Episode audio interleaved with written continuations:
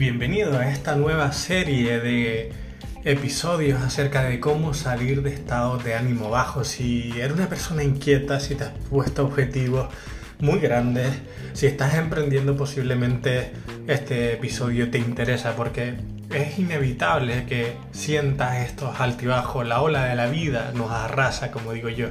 Pero la clave es no identificarnos con esos bloqueos, con esos miedos y tener estrategias para volver a ir a la carga. Así que te dejo con el capítulo de hoy, cómo salir de estos estados de ánimo bajo o estados de pánico como los llamo yo.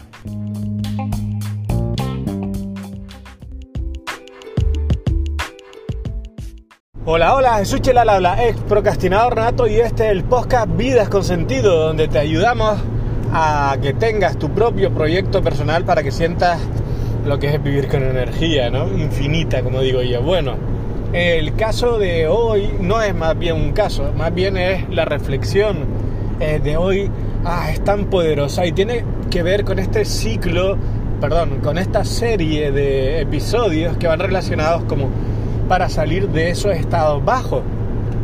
Y digo que es muy poderosa porque justamente lo estoy experimentando ahora y ahora que me toca compartirlo con el mundo, es muy poderoso, pues traer las claves prácticas, muy prácticas, que a mí me permiten salir de ese modo miedo que tiene nuestro cerebro y que nos mete en pánico y directamente nos bloquea. Y te voy a definir una situación, por ejemplo, no sé, algo que te da mucho miedo hacer, vamos a poner eh, salir de tu zona de confort, algún ejemplo concreto me gustaría, es que pueden ser muchísimas las situaciones que te llevan a este estado.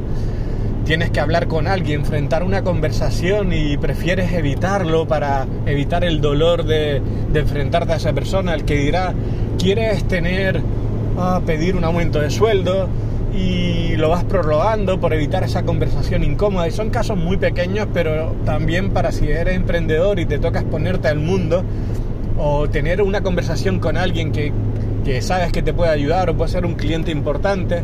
No sé, wow, has sentido esa sensación de que te bloqueas, de que mm, incluso no quieres salir de la cama, estás perezoso, intentas dejar pasar el tiempo, eh, a lo mejor deberías estar la otra persona para esperando por ti para agendar la llamada, sabe que es algo importante, no lo haces y simplemente procrastinan, ¿no? Jesús Chila Labra es procrastinador nato y por eso es tan importante este capítulo de hoy, ¿no? Porque en primer lugar eh, es más común que lo vivan las personas que nos atrevemos a soñar, que queremos algo más, que salimos de la zona de confort. Si estamos siempre tirados en el sofá, como era yo en el pasado, pues estas situaciones no, no te tocaba vivirlas, ¿no? Porque la máxima aspiración era estar viendo eh, bueno, no existía Netflix en ese momento, pero viendo la tele, ¿no? Sin embargo, cuando, te, cuando has decidido cambiar, cuando has conectado con tu visión poderosa, es inevitable que estos momentos sucedan y muy a menudo. Por eso vuelvo a repetir que eh, tenemos que tener esa estrategia para no estancarnos. De eh, ahí, la que voy a hablar hoy es muy, tal vez puede sonar muy mm, extravagante, tal vez, no lo sé, pero la realidad es que ten en cuenta y la base de todo, y es básicamente la base de mi método para desbloquear a personas a que pasen a la acción, son dos cosas. Y es que la clave es el movimiento, moverte para bajar los estados mentales, en primer lugar, para, para, mm, para no darle tanta importancia a, esos miedos irracionales. Ten en cuenta que normalmente lo que nos bloquea son escenarios futuros que no sabemos si van a suceder, que nuestra mente inevitablemente se pone a trabajar para protegerte. Cuando tú entiendes que tu mente simplemente tiene un mecanismo que está obsoleto, que está diseñado para otro mundo en el que ya no existe porque hemos vivido durante millones de años como nómadas, como cazadores recolectores en otra época que sí te protegía, ahora esos miedos que en el pasado te sirvieron para, para llegar al presente vivo, quiero decir, gracias a la... No, gracias a básicamente a esa protección la especie humana ha podido evolucionar y gracias a ese gen que, hace que la mente se dispare buscando los escenarios peores, nos ha, ha hecho sobrevivir hasta ahora. Sin embargo, ahora, como digo siempre, nos limita y mucho. Si tú logras entender que Solo tienes que moverte, escuchar tu cuerpo, sentir tu cuerpo y entender que tú no eres tu mente, es el primer paso para ganarla, ¿no? Es el primer paso para ir al siguiente punto. Entonces, en mi caso, las mañanas son súper poderosas porque estás en ese estado alfa eh, que no está en vigilia tu cerebro y puedes conectar contigo, con tu cuerpo y evitar entrar en ese estado antes para, para empoderarte, ¿no? En mi caso en concreto aprovecho y siento ese, ese, esa energía en mi cuerpo que algo no va bien, intuyo porque normalmente es porque no quiero hacer una acción que me da miedo.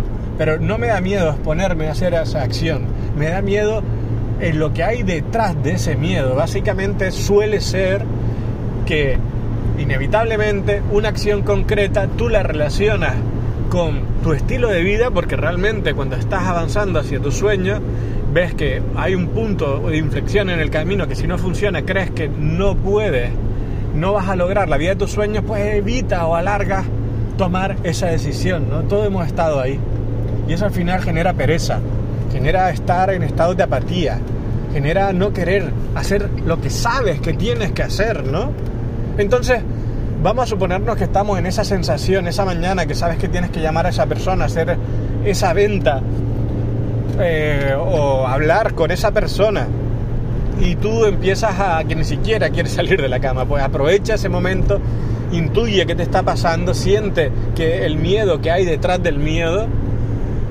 Ah, y luego simplemente busca un plan B, es decir, no es todo blanco o negro, siempre hay un plan B, con lo cual con un plan B es mucho más fácil pasar a la acción. Así que, ok, gracias cerebro, eh, me está intentando proteger, pero es un escenario real y si esto pasa, tengo el plan B, no pasa nada, conecta con tu visión, como dije en el capítulo de ayer, tu visión es más poderosa y hará que hagas lo que tengas que hacer y esa acción que tanto miedo te da, que pero sabes que es importante, la hagas porque si no tienes tu plan B, si no funciona. Es decir, ten un plan B muévete. Luego, seguidamente, cuando yo he tomado esa decisión de que ya tengo mi plan B, ya sé lo que voy a hacer, pues entonces sí, conecto conmigo, con mi cuerpo y me revitalizo, hago mi meditación, mi respiración y voy a tope con todo. Y es brutal la energía que sientes luego, después de haber estado en apatía, en la cama, casi sin querer salir cuando haces este ejercicio de entender que tú no, tú eres tu cerebro, de entender el miedo que hay detrás del miedo, de buscar tu plan B, de moverte, de hacer tu eh, rutina mañanera, en tu caso, si la tienes como yo, para empoderarte, ¡wow! Me quiero comer el mundo, ya quiero ponerme a pasar a la acción, ya quiero crear ese plan B, ya quiero agendar esa llamada. Es todo increíblemente unos pocos minutos después cómo tu mente y actitud se pone a trabajar para hacer tu sueño realidad. Así que, como siempre digo, 5, 4, 3, 2, 1, salta, muévete, pasa a la acción.